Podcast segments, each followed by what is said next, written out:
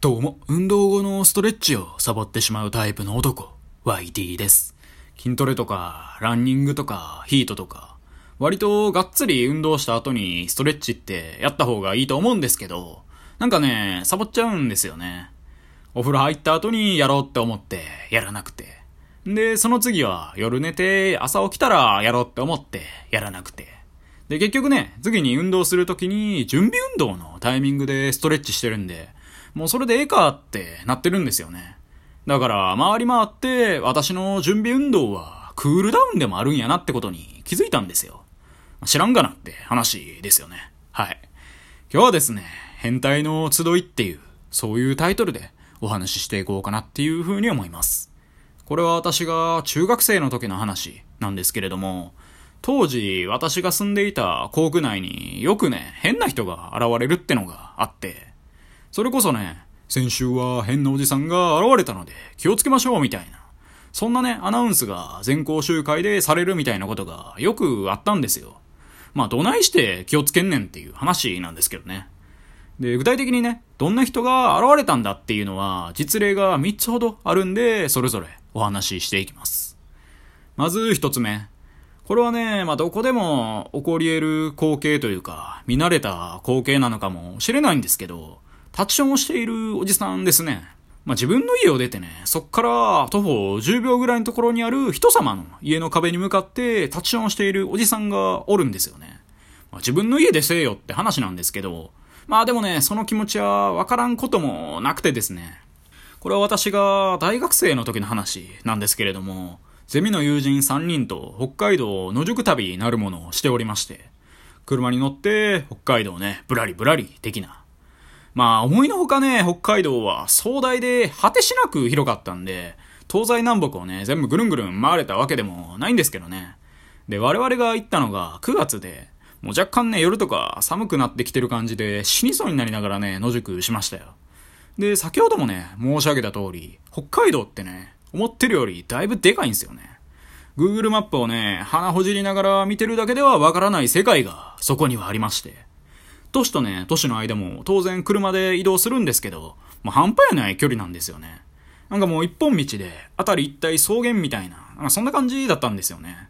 もう周りがね、全部見えてるんで、正直ね、車で何キロ出そうがええかなっていう感じなんですよ。もう前後左右全部開けてるし、自分でね、勝手に運転をミスらん限りは、事故とかね、起こりようもないと。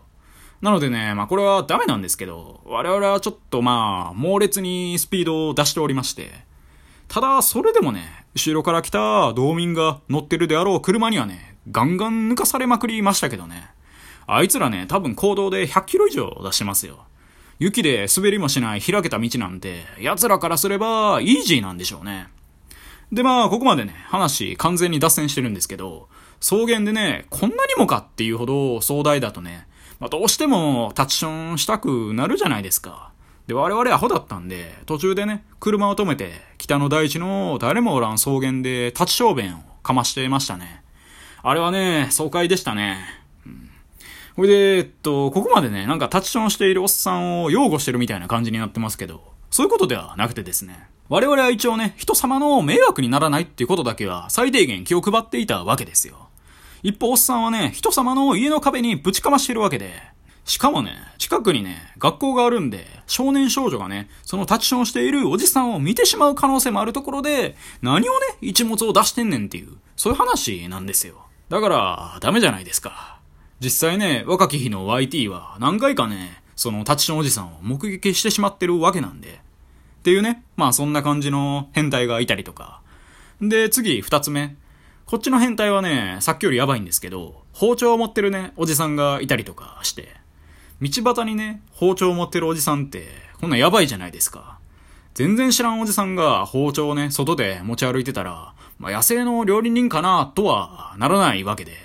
幸いね、誰かが危害を加えられたみたいな。そのことは一度もなかったんで、まあ野生の料理人っていう話で落ち着いてるんですけど、まあ結構やばいよねって話で。この包丁を持ち歩きおじさんはね、しょっちゅう目撃談が上がってましたね。多分誰かの親父だと思うんですけどね。何回もね、全校集会で、このおじさんには気をつけましょうみたいなことをアナウンスされてましたね。まあそんなアナウンスしたところで包丁持ってるおじさんがね、本腰入れてきたら、小学生、中学生がね、どないして気ぃつけたらええねんっていう話ではあるんですけどね。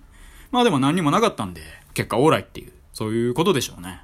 はい。ほいで、最後、三つ目。極めつけにはね、こんなことがありまして、これは私が通っている中学校で起きた出来事なんですけど、朝にね、とある先生が一番最初に投稿されたんですよね。まあ朝の7時半とか、まあ結構早い時間だと思うんですけど。で、学校って、まあ当然ね、一番最初に来た先生が校門を開けて入ると思うんですけど、その校門を開けて入って、すぐのところに茶色い物体がね、落ちてるってことに気づきはったんですよね。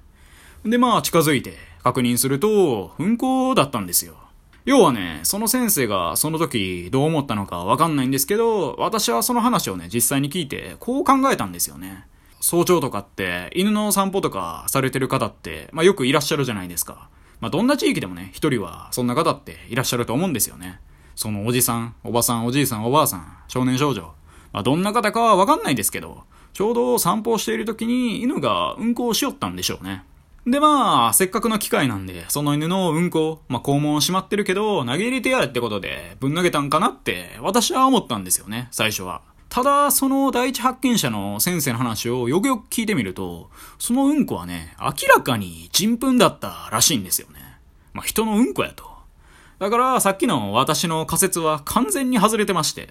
どこかしらの変態が家でしたうんこを持ってきたのか、それとも学校の前で催したのか、それはわかんないんですけど、とにかくうんこを投げ入れたと。学校の校門は閉まっているけれども、己の校門を開いてうんこを投げ入れたっていう、そういうことですよね。